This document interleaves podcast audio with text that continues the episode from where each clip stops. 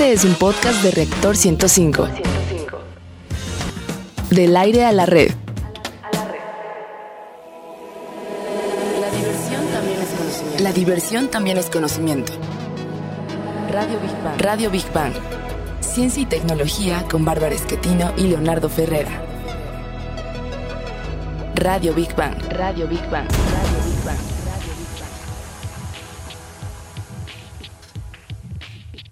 Jingle bell, jingle.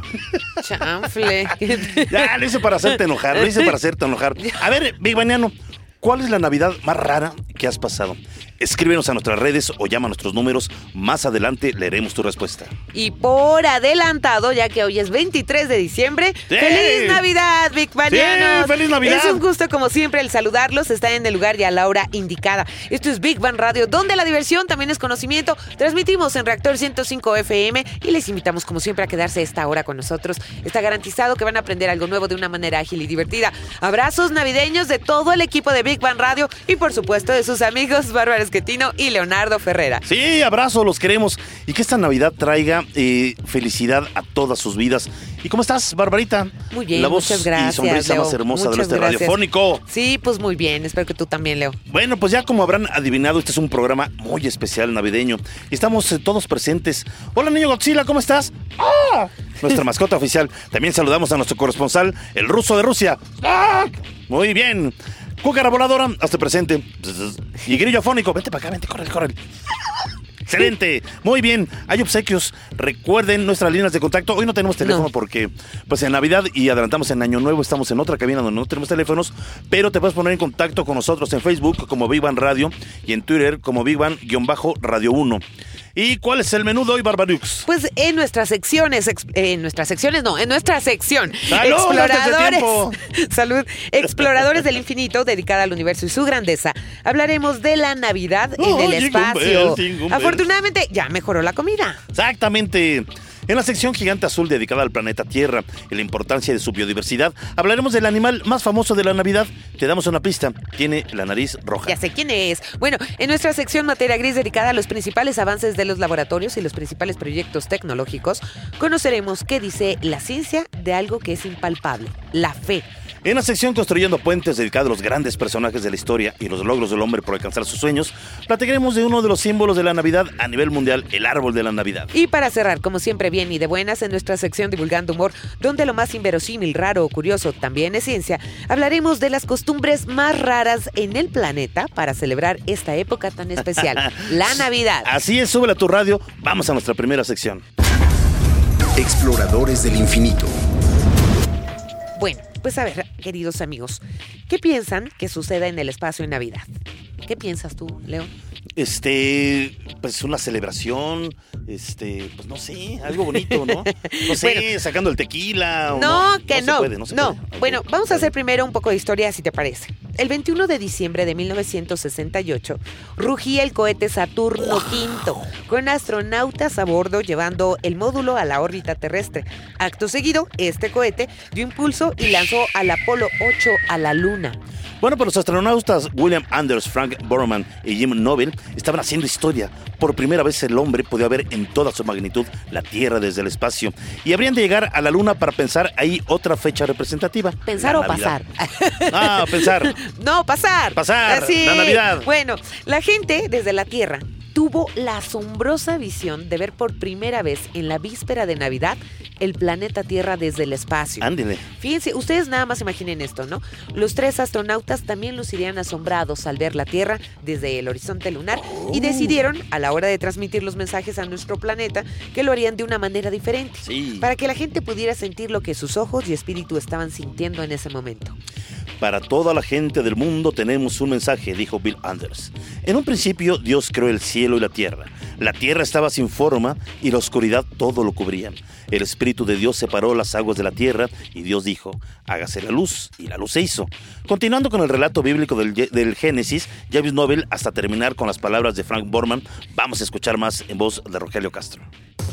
A 384 mil kilómetros de nuestro planeta, mientras los habitantes de la Tierra miraban, se realizó una de las transmisiones más vistas de la historia, adornada por la imagen del planeta Tierra en penumbras contrastando con el brillo lunar.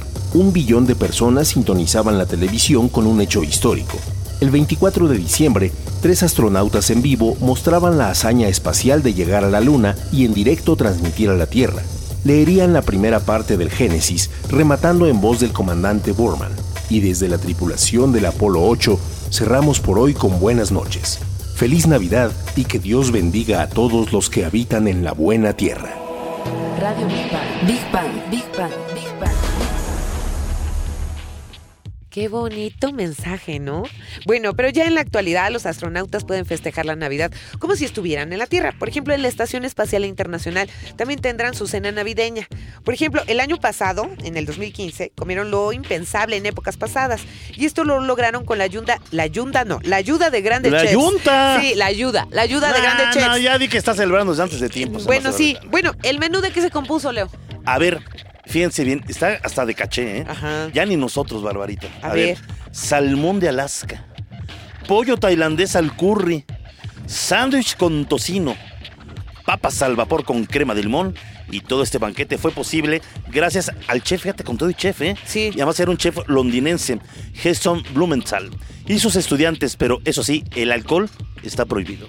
Y está aquí con nosotros en el estudio Marisol Navarro de la Sociedad Astronómica de México. Mi querida Marisol, yo siempre he dicho que de por sí viajar en un avión, así como que pues la comida no es sabrosa y no hay mucha variedad. Ahora imagínate en el espacio más de 400 kilómetros de distancia, pues no creo que haya gran variedad de alimentos y no creo que estén tan buenos. ¿Tú qué opinas? No sé. Hola, hola, me da mucho gusto estar bueno, con ustedes. bienvenida de nuevo. Bienvenida, Muchas bienvenida. gracias. Que con respecto a lo que dices de la comida, claro, siempre es un poquito rara, pues tienen que ser deshidratadas y no tienen que tener ningún bicho que les haga daño a los astronautas, porque imagínate que vomita en el espacio un astronauta. Ándele. No, no, no. No, no, y ha llegado a pasar, ¿eh? por supuesto. ¿eh? Ha llegado Sí, a pasar. claro. Yo por eso sabía que los astronautas no pueden beber cerveza. Ah, claro, sí, porque por en el espacio... Las burbujas. Sí. Sí, exactamente. Terrible, Todas las bebidas. ocasionan Ajá, eructos y de los sí, eructos claro. pasan pues algo mayor. Exacto, y toda la comida tiene que ser súper deshidratada o incluso sus bebidas tienen que ser como con popotes muy, bueno, con salidas salga, muy, claro. muy precisas a la boca. Uy, claro. Oye, estábamos viendo que ya mejoró la comida. Eh, Sí, sí. en- gracias a Dios. Pobres Claro. astronautas. Porque precisamente era uno de sus suplicios, ¿no? Claro, Que la comida, pues, era como bastante fea y estar tan lejos de la Tierra, etcétera. Pero, por ejemplo, ya veo. Y lo que acabamos de decir en, en- antes de que presentarte, pues que ya hay sándwich con tocino, papas al Sí, vapor. tienen- ¿Qué Eso tienen- es un super lujo, ¿no? Sí. Claro, pues la NASA tiene un laboratorio especial para fabricar comida. Entonces Ah. ahí todo lo, todo lo que los Sí. astronautas quieren especial se los Ah, evalúan, ser etcétera. Pato deshidratado. No, pero. Papa deshidratada. Ok, deshidrata, pero lo Chuletón ¿no? deshidratado. Pero, a ver, escucha. pero tienen hornos y Sí, congeladores especiales que pueden hidratar la comida y ya sabe un poquito mejor. No, pero a ver, deshidratas al pato.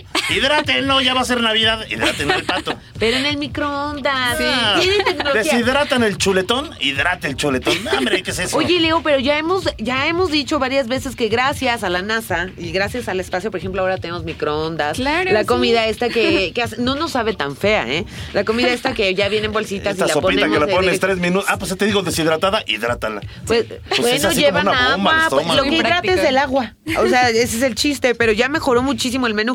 Ahora, todo este menú, porque ya se ve como bastante mejor, ¿no les cae mal? ¿Por quién está vigilado, supervisado? Por el laboratorio que mencionó, Ah. ellos tienen que hacer evaluaciones de si está bien la comida y si va a alcanzar para todos los astronautas. Ah, ok. Oye, ¿y antes lo prueban ellos o qué? Claro, sí. ¿En hacen- serio? Hacen pruebas de si está bien la comida y si no cambia el sabor. Cuando Pero hacen pruebas en el espacio. O sea, el que, da la, el que da el azotón, ya los demás ya no lo comen, ¿o cómo está?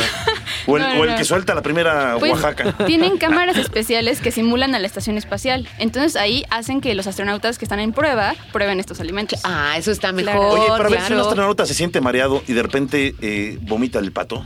Ay, o sea, espérame, Leo. no, espérame, no, espérame. En, en sentido real hay gravedad. O sea, es decir, todo flota. Sí, claro. Bueno, Qué pues, espanto. No, no, pasan no. por debajo los otros, ¿no? O algo así. Ay, no lo no, sé. no. viene la Oaxaca de Mr. Cornel Sanders. Qué horror, no. Bájese. Ay, ay, Marisol. No, no es No, no, pero yo lo que sí me alegro es que pues, están realizando de verdad investigaciones muy importantes para la, la Tierra, para los humanos, y bueno, pues que les alegren un poquito el día y el momento con comida más Sí. sabrosa es muy importante para y la gente. especial para Navidad. Venga, Marisol. Exactamente. Muchas, muchas, muchas gracias. Tenemos que irnos Por a abrir por ahora porque tenemos música. Te invitamos a que escuchen la música. Este programa va a estar buenísimo. Muchas muchas, gracias. muchas gracias, Claro Marisol Navarro. Y saludos a la Sociedad Astronómica de México. Un abrazo a todos. ¡Feliz Navidad! ¡Feliz, ¡Feliz Navidad! Navidad! bueno, pues terminamos la sección. Gracias, Marisol, eh, de Exploradores al Infinito con Big Bang. Al momento, fíjate que hay rumores que el astronauta francés Thomas Pesquet, no, Thomas Pesquet, que se sumó este año a la tripulación de la Estación Espacial Internacional. Será el encargado de la cena navideña. Dijo que poder disfrutar en ciertas ocasiones de comida especial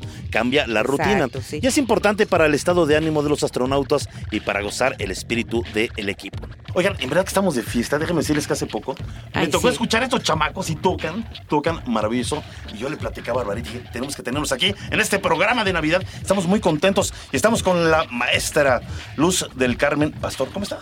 Hola, ¿qué tal? Gracias por la invitación. Oye, Además vinieron todos con sus gorritos preciosos. Bueno, vamos a subir las fotos. Oye, y además este, que le hayan dado los papás chance a todos los chamacos. Eso es todo muy No, bueno. Y gracias a Pilar Torres del Consejo de la Comunicación Sí, por ayudarnos muchas, a, muchas a gracias. enlazarnos. Oye, a ver, rapidísimo, esta banda, eh, ¿cuánto tiempo tiene formada? ¿Cómo se llama, por favor?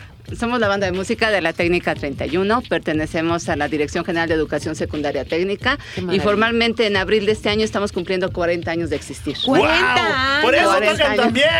No, bueno, ya, ya, ahora sí que esa escuela ya me imagino que ha de tener los primeros lugares, ¿no? Dentro de este tipo de concursos o de bandas. Fíjate que hace poquito recibimos la visita del secretario de Educación Pública y dijo, y esta es una de las mejores bandas que hay en el país. Eso, Yo por eso, los invitamos sí. aquí. Es más, ¿para qué hablamos? Vamos a escucharlos. Vamos a escuchar musiquita, vamos a seguir platicando ¿Cuál con es la primera? A ver, ¿cómo vamos a empezar para que ustedes se asombren como nosotros con Lógralo.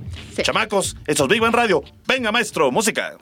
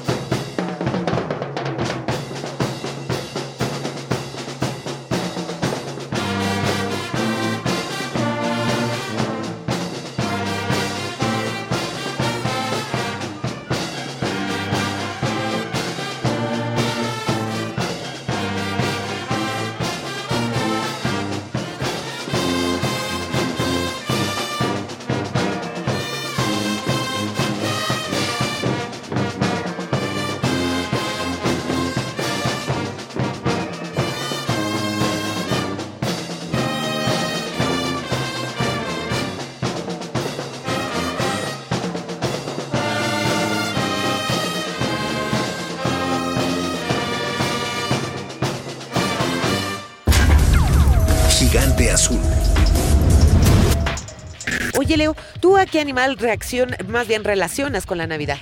Pues yo, este. um, pues al- a los venados, ¿no? Rudolf. No, pues pero no es el de la nariz renos. roja. Esos son renos, Leo. Ah, bueno. Bambi Pues tienen- es el venado. Pues tienen cuernos. Bueno, Tienen cuernos. sí se parecen. Pues digamos que son como de la misma familia, Ok. ¿verdad? Pero estarán de acuerdo en que las imágenes navideñas que llegan a nuestra mente en Navidad, bueno, pues también están relacionadas con los animalitos. Pero se han Qué preguntado... Que los animalitos. Claro que sí. Se han preguntado cuáles son los verdaderamente o los que verdaderamente pueden vivir en temperaturas congelantes. Pues hoy en Big Bang los conoceremos. Pues en primer lugar tenemos a los pingüinos, que son aves pero no vuelan. Eso sí, nadan muy bien. Oye, cuando caminan son muy simpáticos. A mí, a mí me gustan, a mí me gustan. Se reproducen en las llamadas pingüineras y se alimentan de peces. Pero no podemos dejar de mencionar a las focas, que igual se alimentan de peces y lo que hace aguantar estos animalitos, efectivamente, es el frío. Es la grasa y piel gruesa de su cuerpo, gracias a eso. Ok, también están las ballenas barbadas. Esta especie es similar a la de Pinocchio. Eh, No, ya saben que se, que- bueno, Pinocho, que se, que se lo traga la, la ballena y lo va a Yo, sé- rescatar yo de niño lloré cuando fue Sí, esa terrible. en Bueno, sí. eh, no sean Yo malos hijos. sufrí. Bueno, ya, sigamos con los animales. Y también están las ballenas dentadas, las cuales cazan grandes mamíferos. Aunque ustedes no lo crean, también las aves resisten el frío. El albatros es una de ellas. Pero a el oso polar también le encanta el frío, como ya lo sabemos, y comer focas. Incluso las morsas también son sus platillos preferidos. Los osos polares pueden pesar de 250 a 300 kilo, 350 kilogramos. Bueno, y sigue la lista, en la que hay liebres, búhos, zorros árticos, el buey almizclero, búho nival y por supuesto los renos. Y sobre estos últimos integrantes de la lista se han hecho muchos estudios, sobre todo porque gracias a ellos llegan los regalos de los niños a todas las casas del mundo. Pero hay uno en especial que llama la atención, Rodolfo, el reno. Vamos a escuchar más información. Todos sabemos que Rodolfo el Reno tiene la nariz roja, pero ¿por qué? El profesor de antropología Nathaniel Domini del Dartmouth College escribió un estudio en el que relaciona el color de los ojos de los renos y su relación con la nariz roja. Los renos, al igual que los osos polares y los lobos, absorben la luz ultravioleta. Esto los diferencia de la mayoría de los mamíferos, por eso sus ojos brillan en la oscuridad. Los renos, aparte, tienen un tejido reflejante que cambia de un color dorado durante el verano a un azul profundo en el invierno. Domini explica que los renos durante la noche dilatan más sus pupilas para poder ver mejor y con esta acción bloquean algunas pequeñas válvulas de los ojos. Cuando la presión en los párpados aumenta y comprime el tejido del ojo, les permite detectar mejor los alimentos. Radio Big Bang. Big Bang. Big Bang.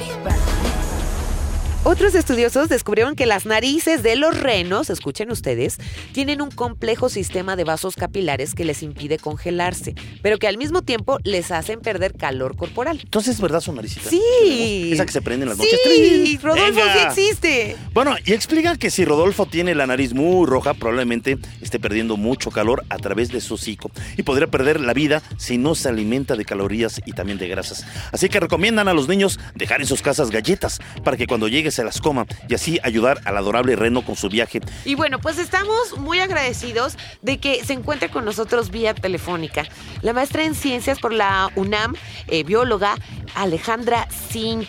Y bueno, pues estamos eh, muy contentos porque además es autora de libros de divulgación. Actualmente elabora en el área de comunicación ambiental de la Dirección General de Divulgación de la Ciencia de la UNAM.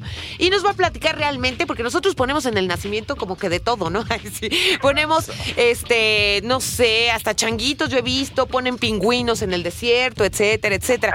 Pero ¿cuáles Un son? panda, yo una vez vi. Sí, ¿En eh, serio? sí, yo digo, bueno, el chiste es llenar de animales, ¿verdad? La cuestión, eh, Alejandra, ¿cuáles son los animales verdaderamente eh, polares? Eh, evidentemente, pues tenemos al oso polar, ¿verdad? En México Claro. tenemos zonas donde haya.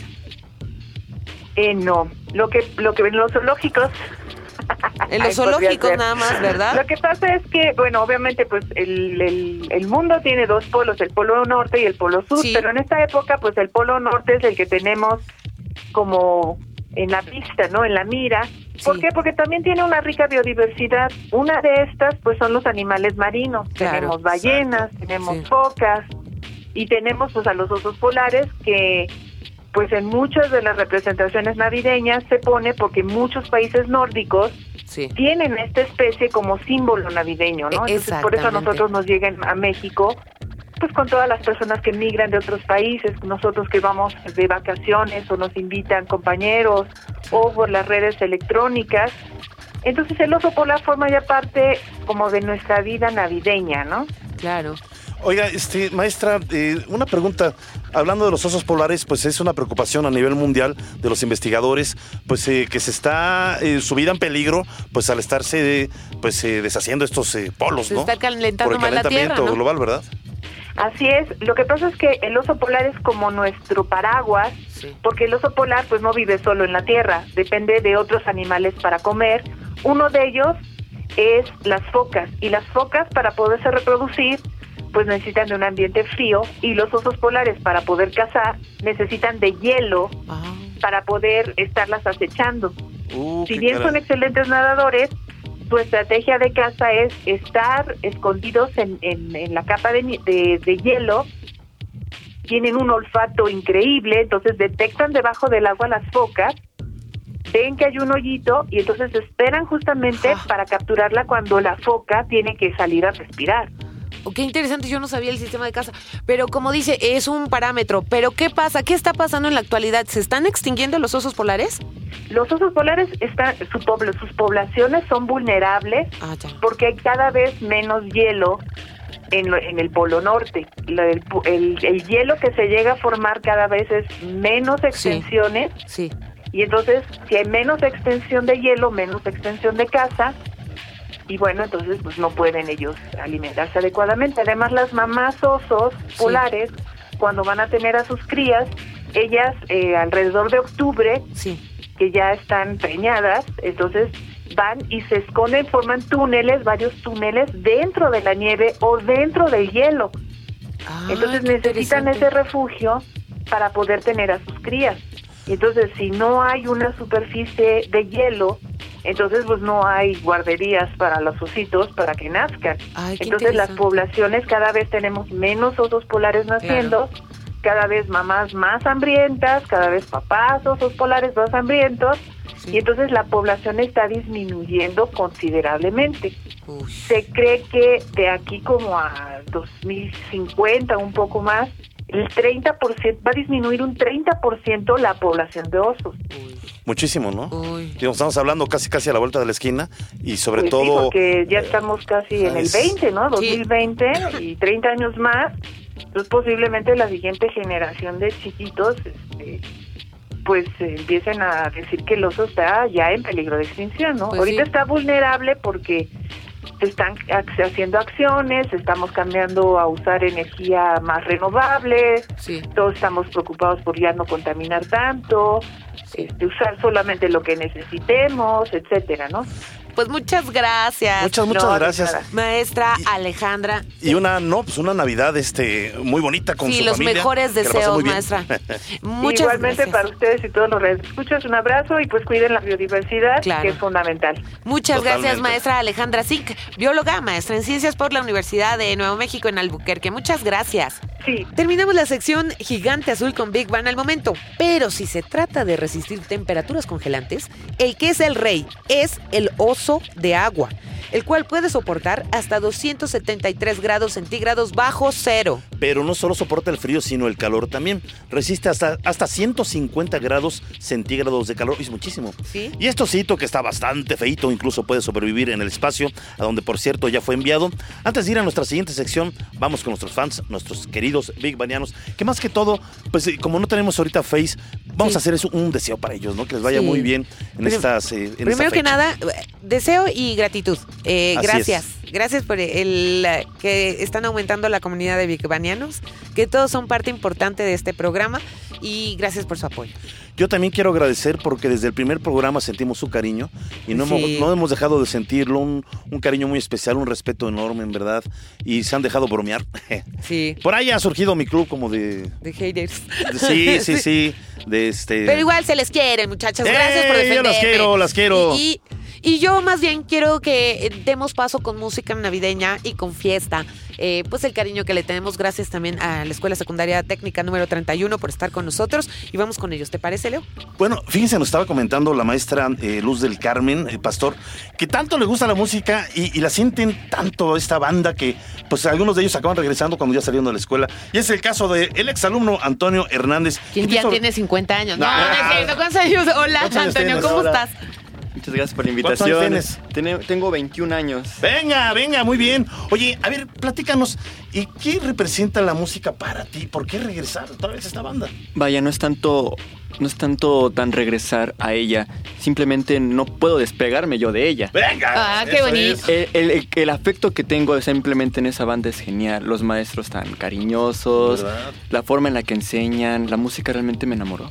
Y además quita el estrés y muchas cosas. No, al el estrés, este, gracias a la música yo logré sobresalir muchas de mis calificaciones, muchas materias. La verdad es que la experiencia ahí es excelente. ¿Seguiste tus estudios hasta la universidad? Sí, claro, actualmente estoy estudiando yo la licenciatura. Para que vean que sí, y sigues en la banda. Sí, claro, y sigo en la banda todavía. ¡Qué bonito! Y tengo el apoyo de los profesores aparte. Sí, que son ¿Eh? un primor. Oye, al rato va a llegar Antonio Hernández de 61 años. A ver, chamaco, yo soy el del trombón. Compañeros. ¿Qué dame regresa el trombón? No, no es cierto. A ver, ¿qué, ¿cuál vamos a oír? A Bueno, para que vean lo buenos que son. Y estamos de fiestas, Navidad. Vamos a escuchar Moviendo las Caderas aquí en Big Bang Radio, donde la diversión también es conocimiento. Barbarita, mover la caderita. Ahorita ahí voy, A pues ver.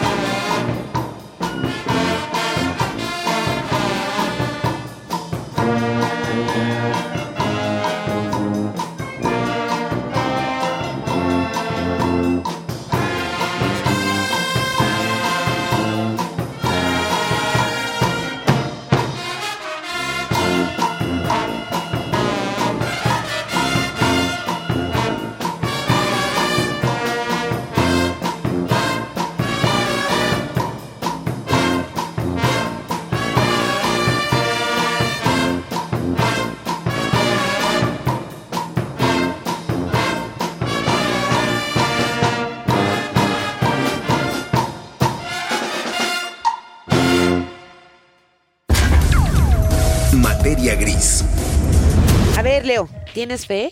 Sí, soy un hombre de fe. ¿Sí? ¿En serio? Sí. ¿Crees que Dios responde nuestras plegarias? Sí, yo sí creo. Bueno, esto te lo pregunto porque es el nombre de un estudio publicado por el British Medical Journal Ándele. que dice que la oración tiene un efecto positivo. El profesor Leonard Leibovici del Robin Center realizó experimentos para medir los efectos remotos y retroactivos de la oración en pacientes con problemas en la sangre. Ah, caray. ¿Sí? De 3.393 pacientes que fueron tratados de 1990 a 1996 y hasta el año 2000 fue la fecha en que se desarrolló el estudio en que los pacientes fueron divididos al azar en dos grupos denominados como grupo de control y grupo de intervención. Bueno, el ejercicio del estudio fue aplicar la oración de, intercesión, de intercesión perdón, remota. Eh, ¿Esto qué quiere decir? Es cuando alguien en sus oraciones pide por otra persona y la retroactiva, que es cuando oran eh, por ti y cuando eh, tú oras por otras personas, dando como ganador al grupo de intercesión, que es el que empleó la oración, para que me entiendas. Ahora en adelante vas a rezar por mí todas las veces, Sí, por favor, Bárbara. bueno, ¿Eh? Bueno, Pero, ¿por qué ganó? ¿Qué pasó? pues se compararon tres factores. El número de muertes en el hospital, la duración de estancia en el hospital desde el primer día en que se estudió la sangre de los pacientes, hasta el alta o la muerte y la duración de la fiebre. Ahora vamos a escuchar más información acerca de la fe en la siguiente cápsula. Un estudio de la Universidad de Columbia ha demostrado que tener fe y asistir con regularidad a una iglesia ayuda a evitar tener problemas de drogas y alcohol. Según Associated Press, el estudio llevado a cabo por el Centro Nacional para la Adicción y Abuso de Sustancias de los Estados Unidos, adscrito a la Universidad de Columbia, apunta a que la fe podría tener un impacto positivo para ayudar a los adolescentes a tener más confianza en sí mismos y a verse de una manera más positiva, teniendo confianza en sus aptitudes y actividades. Radio Big Bang. Big Bang. Big Bang. Vamos a invitarlos a escuchar más música de la Escuela Secundaria Técnica número 31. Y vamos a un corte, no se vayan. Regresamos con este especial navideño de Big Bang Radio. Donde la versión también es conocimiento. Sí. Big Bang. Big Bang. Del aire a la red. Escuchas un podcast de reactor. Big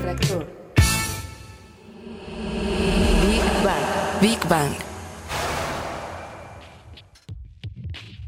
Jingle bells, No, jingle bells. deja que canten no los me niños, dejan. digo que toquen Oye, los ¿me niños. vas a dejar este, cantar en el 2017? Sí, ya veremos. Todavía falta un año, ¿ok? No sé, ¿eh? Voy a tener fe en ti. Ok. Bueno, estamos de regreso Big Bang Radio, donde la versión también es conocimiento y estamos hablando acerca de la fe y muchos de ustedes tal vez piensen que es un hecho que pues nada tiene que ver con la ciencia. Pues permítanme platicarles que en el año de 1916 el sociólogo James Leuba encuestó a mil científicos sobre sus creencias.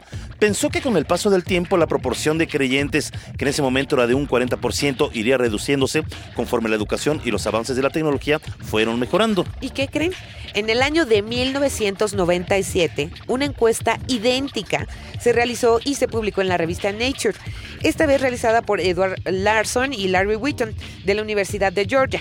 Para su asombro, el porcentaje de científicos creyentes en los Estados Unidos sigue siendo el mismo, correspondiendo a los físicos y astrónomos el porcentaje más alto de la encuesta, teniendo como creyentes al 77% de su comunidad. Bueno, pues déjame decirte que eh, uno de los eh, científicos eh, creyentes, y que él lo decía públicamente, pues era Einstein, precisamente.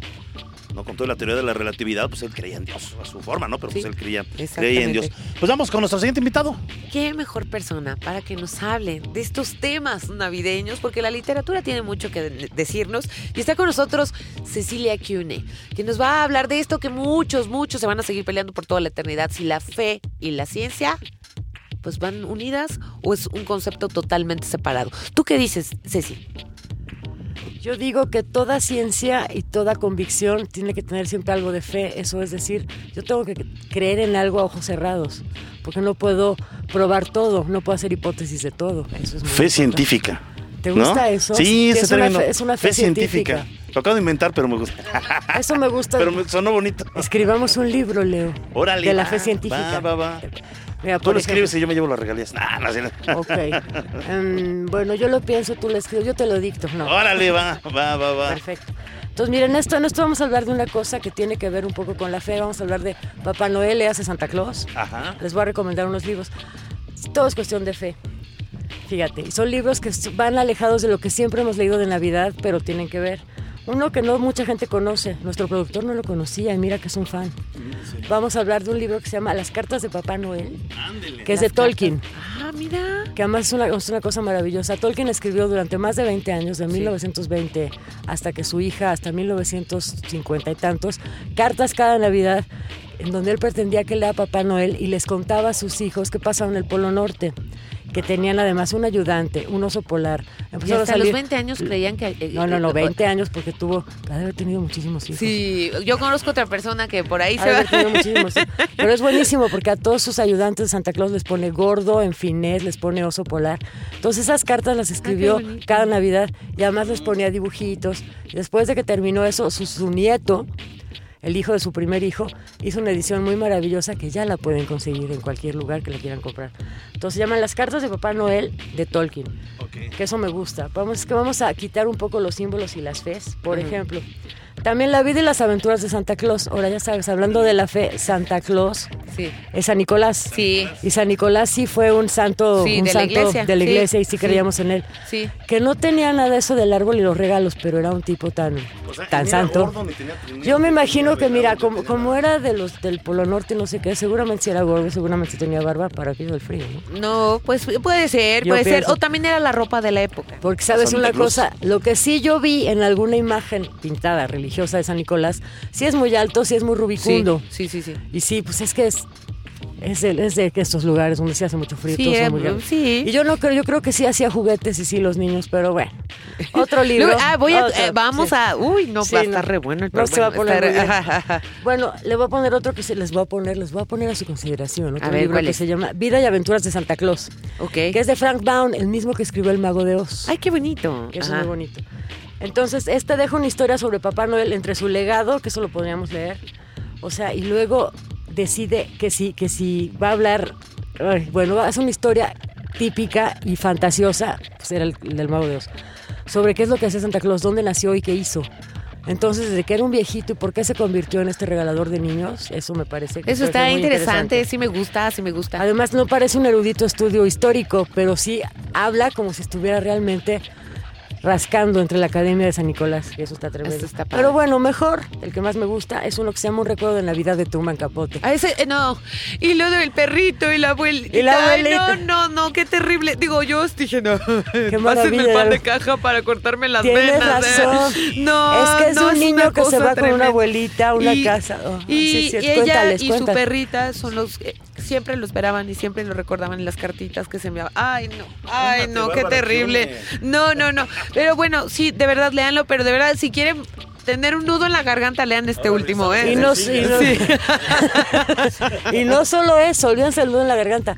Qué bien escribe Truman Capote. Ah, precioso, Porque además es una historia de los años 30 de un niño que sí está abandonado. Exacto. Que lo mandan a vivir los años 30, que lo mandan a vivir con una viejita, que es una viejita que nunca se ha maquillado, que no es como su abuela, que era una muchacha que le gustaba mucho tomar, como la de Capote, sino es una abuelita que no sabe ni qué onda. Entonces Pero la que pasa- tiene la nobleza en las venas, no sé cómo decirlo, la ternura implícita. o sea, es una no hay belleza. nada más Navidad, Y, ¿estás de acuerdo? Y, este, y además, eh, este niño siempre pues estaba pensando en ellas. ¿no? Ay, no. Eso sí lo deben de... Bueno. Barbarita se los voy a decir, tiene lágrimas en los Sí, ojos. sí. No, cómo lloré con ese. No, no, Gracias, no, no, no, gracias. Pero está muy mal. Pero no te vayas, no te vayas, Cecilia. No, no. Va- vamos a regresar No, contigo. además ¿va? aquí te presto mi hombro, amiga, no Sí, te preocupes. gracias, te voy a regalar gracias, música amiga, para camaleones para que te pongas. Gracias. No, no voy a llorar. Mejor. No va a llorar. Concluimos la sección materia gris con Big One al momento. Bueno, hay científicos que afirman que el cielo y el infierno existen, como el neurocirujano egresado de Harvard, Eben Alexander III, quien sufrió una infección de meningitis que afectó su cerebro y lo hizo caer desahuciado en coma. Digo, ustedes pueden encontrar más información de él en internet, pero déjenme seguirles contando su historia. Al despertar del coma, contra todo pronóstico, afirmó que fue al cielo y sostiene que la eternidad existe, que es un esplendor perfecto que nos lleva más allá de la tumba. Y además al despertar, lo hizo completamente sano.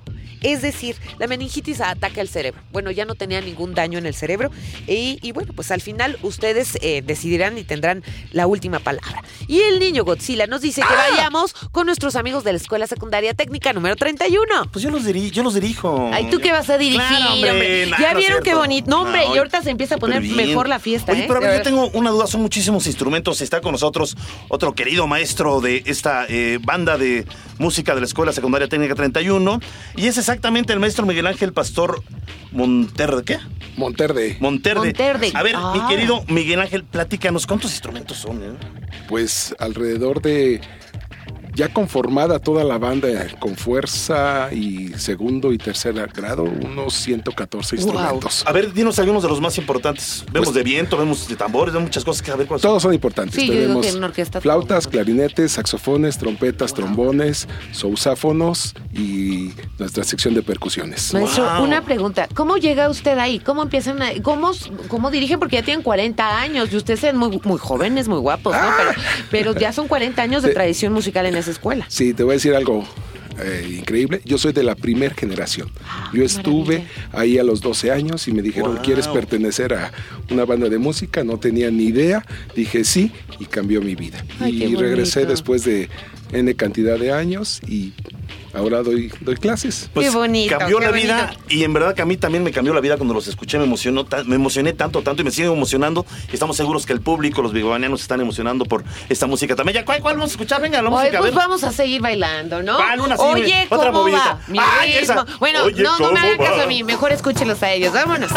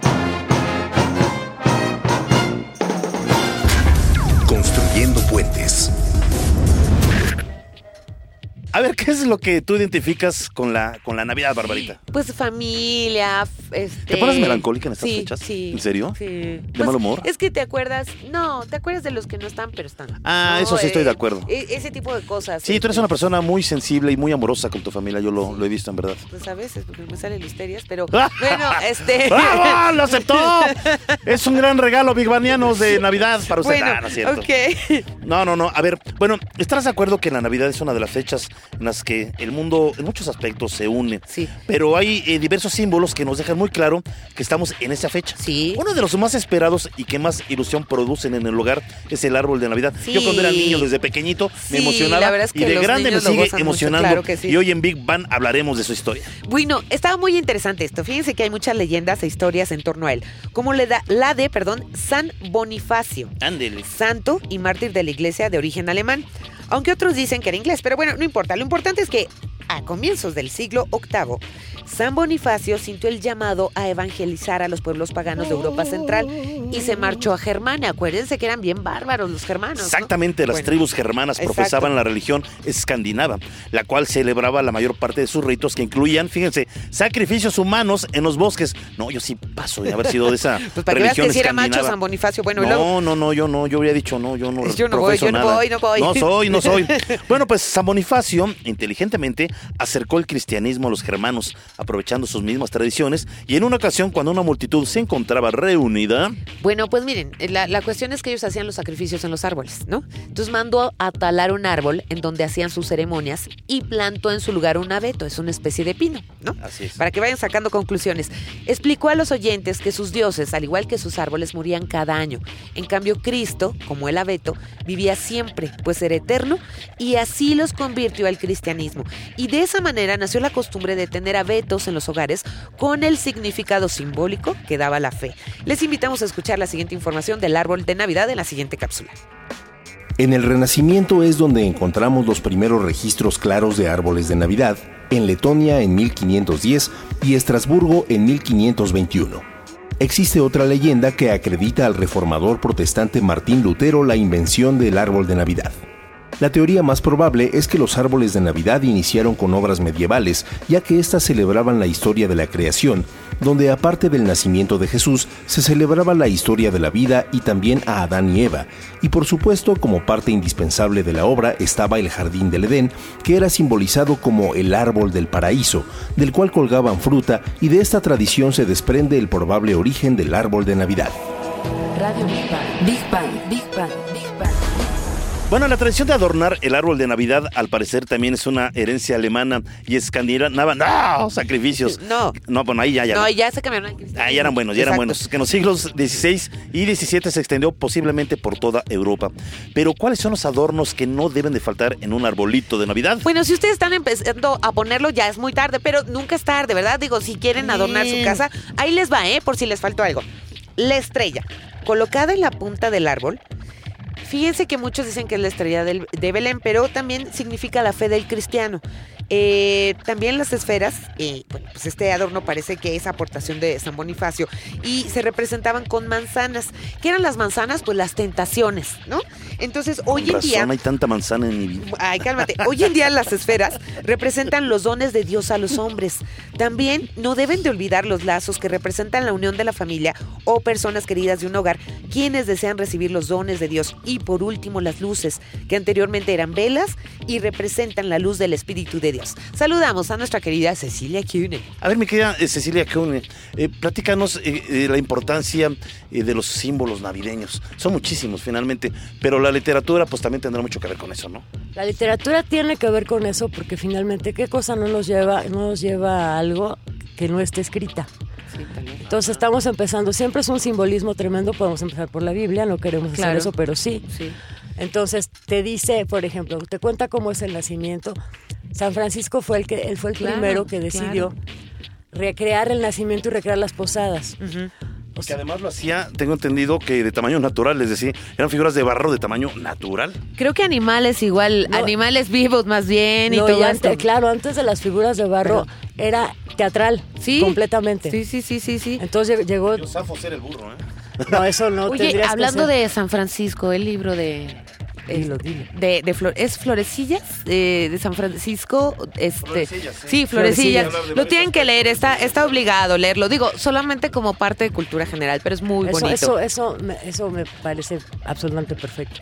Los símbolos, vamos a pensar, por ejemplo, que es también típico. Entonces tenemos el nacimiento, ya sabemos que no es un símbolo, es una teatralidad. Ajá. Tenemos las posadas, que también es una Sí. teatralidad. ¿Y qué tal la piñata, que es el famoso símbolo? Que los picos representan los pecados capitales. Exacto. Y el golpear la piñata y, y el caer la- la- la- las frutas son las gracias que Dios manda desde el cielo. Qué hermoso. Eso- el catecismo. No, sí y pasé, eso- ¿verdad, mamá? Que sí pasé el Y catecismo. eso, y eso solamente te caen solamente si le das unos buenos golpes a todos esos impulsos Carnales, pecadores, sí. carnales, golosos, me sigo, son Sí. siete, ¿no? Ambiciosos. Quiero volver santo, en serio.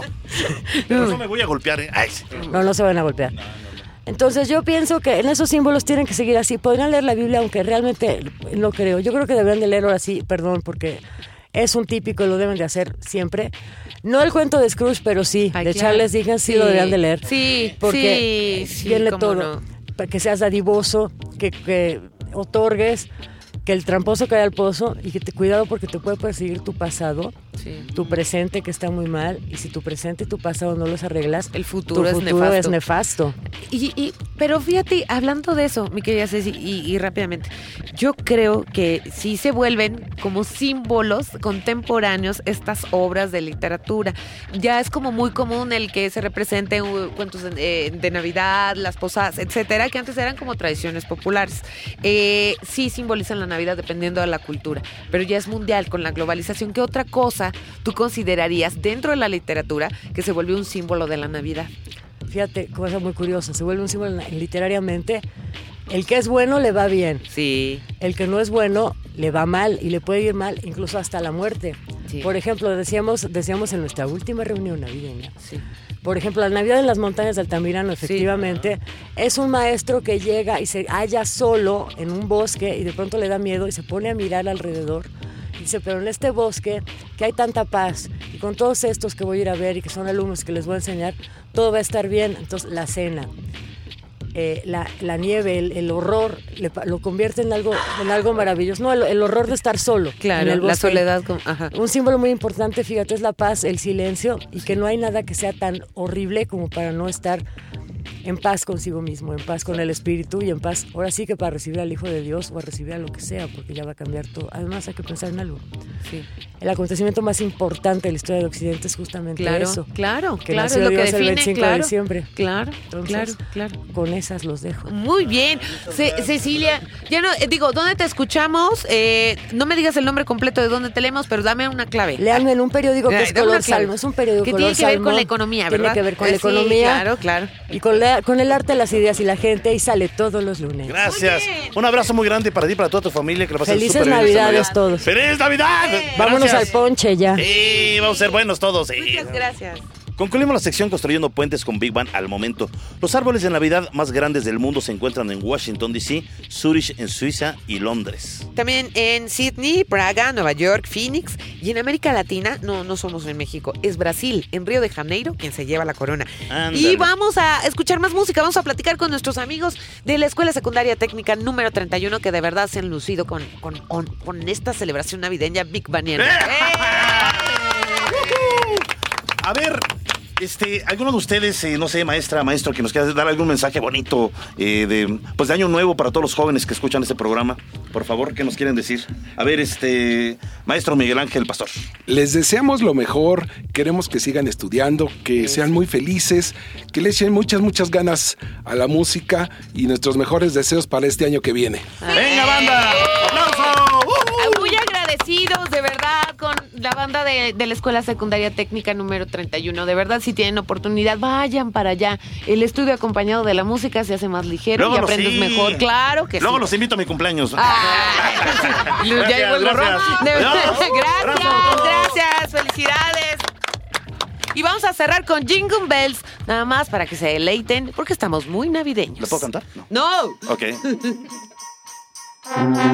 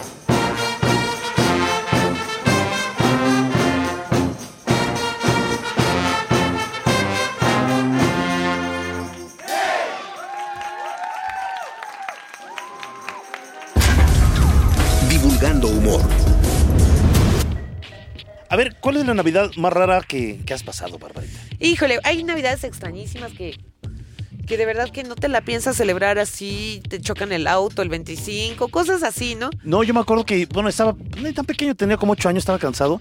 Y de repente llegamos a casa de una tía a cenar y yo les dije, voy tantito al cuarto.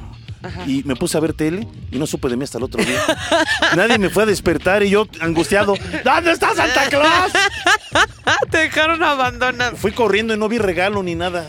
Bueno, pero bueno, me lo no guardaron, me lo guardaron. Tú no eres el único extraño, Leo. Bueno, exactamente. En los Estados Unidos, para ser más exactos, en Massachusetts, la Navidad fue prohibida, fíjense, prohibida de 1659 a 1681, ya que los puritanos consideraban que ese no era un día religioso, ya que Cristo no nació en ese día, y su argumento era que si Dios lo hubiera querido, o sea que lo celebráramos, pues lo hubiéramos dejado bien, bien, eh, Más bien él lo hubiera dejado bien clarito en clarito. la, en la Biblia. Exactamente. Bueno, ellos dicen eso, ¿no? Pero bueno, si no lo festejamos el 25, ¿cuándo lo festejamos, verdad?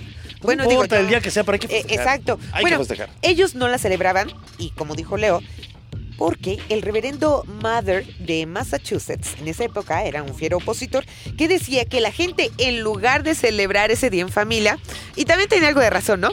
Lo hacían jugando pues cartas, naipes, se emborrachaban y lo remataban haciendo orgías y otras bajezas, chanfle. Ándile.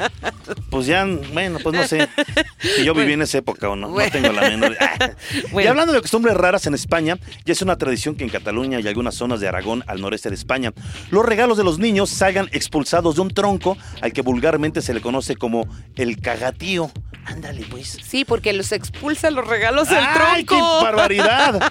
Bueno, pues ese tronco asqueroso del tío es colocado en los hogares a principios de diciembre y además se le tiene que alimentar con Pues dulces. sí, para que haga los regalos bien, ¿no? Y con desodorante y no sé cuántas cosas. Pero sigue, sigue, mira.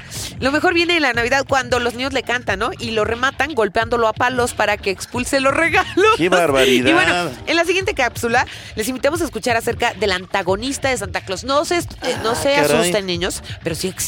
Así hay, sí hay, en serio. Alguien que no es conocido en nuestra cultura, pero que en otras es un personaje que causa mucho miedo. ¡Ah! Krampus es el duende malvado que odia la Navidad.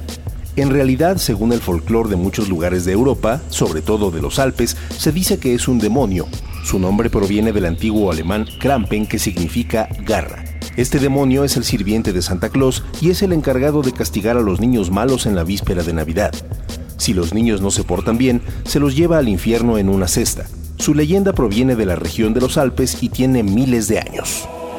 Radio Big Bang. Big Bang. Big Bang.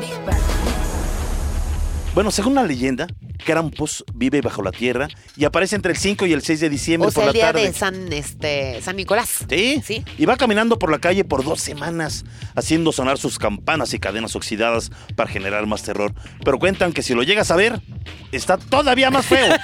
Pues sí, bueno, hay que navideños estamos, ¿verdad? Pero bueno, el que sí es el santo benefactor de los niños es San Nicolás.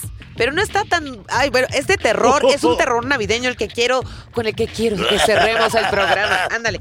Bueno, Santa Claus. Papá Noel o Santa Claus, que de acuerdo a la leyenda, resucitó a tres niños que habían sido asesinados, Ay, qué barbaridad. desmembrados ¿Qué? y sazonados por un carnicero para venderlos como carne de puerco en el mercado. ¿Qué es eso? Sí, ¿y qué pasó? Quizás que en ese momento San Nicolás, que andaba haciendo sus compras en el mercado, sí, con bolsa de mandado en mano, vio esa carne y dijo, a mí no me dan gato por liebre o niño por carne de puerco. Sí. Pero él no lo dijo, pero nosotros pensamos que por lo menos, bueno, se lo imaginó. Sí, Así exacto. pensamos, ¿no? Bueno, ya continuando con el relato, en ese momento se hizo el milagro. San Nicolás reensambló y rescató a los tres niños. En sí hay muchas, bueno, no sé, hay muchas leyendas acerca de San Nicolás, pero vamos a cerrar, fíjate con esto. Exacto. A ver. Siempre hay controversia acerca de la fecha del nacimiento de Jesús, estarán de acuerdo. Las fechas se han cambiado una y otra vez. Por ejemplo, las iglesias cristianas orientales lo festejan del 6 al 8 de enero. Esto como ejemplo, ¿eh? Pero lo que no es confuso para nosotros es que todo el equipo de Big Bang celebra la fraternidad y el amor al prójimo, Sí. la luz del conocimiento y del amor. Agradecemos Sí. enormemente el gran regalo de tenerlos a ustedes y hacemos votos porque estén donde estén, la vida les colme de luz y amor. Así que, Sí. feliz Navidad. Oye, qué tierno, no, hombre. Sí. Todos votemos por con Bárbara para presidenta. Todos, sí, habla muy bonito. Ah, Y no, bueno, no. pues feliz Navidad. Vamos a cerrar ya el programa. Ay, qué bonito, en serio. Qué emoción, en verdad. Ya nos vamos, en verdad. Agradecemos en la producción de controles técnicos, Eddie Gobea. En la producción general, Carlos Serrano, Ceci Mazariego asistiendo a la producción. En redes sociales, a Gaby Chulín. En la locución de las cápsulas, a Rogelio Castro. Y a todos nuestros investigadores y científicos que amablemente participan con nosotros en cada emisión. Y cada uno de ustedes un abrazo muy grande en esta Navidad. Y pues también recuerden, queridos Big Banianos, sin ustedes este programa tampoco sería posible. Gracias por estar con nosotros. Gracias también a nuestra mascota, el niño Godzilla, a nuestro corresponsal eh, ruso de Rusia, Vic Barlowski. Y bueno, pues nos despedimos, la cúcara voladora, el grillo afónico, y ya nos despedimos. Bárbara Esquetino, Leonardo Ferrera, eh, Ceci Mazariego, Carlito Serrano. Bueno, todos, todos, todos. Recuerden que tenemos una cita en punto a las 11 de la mañana el próximo viernes. Esto es Radio Big Bang, donde la diversión también es conocimiento. ¡Los queremos! ¡Feliz Navidad! ¡Feliz Navidad! ¡Adiós! La diversión también es conocimiento. La diversión también es conocimiento. Radio Big Bang. Radio Big Bang. Ciencia y tecnología con Bárbara Esquetino y Leonardo Ferrera. Radio Big Bang. Radio Big Bang. Radio Big Bang. Esto fue un podcast de reactor. Podcast de reactor. Del aire a la red.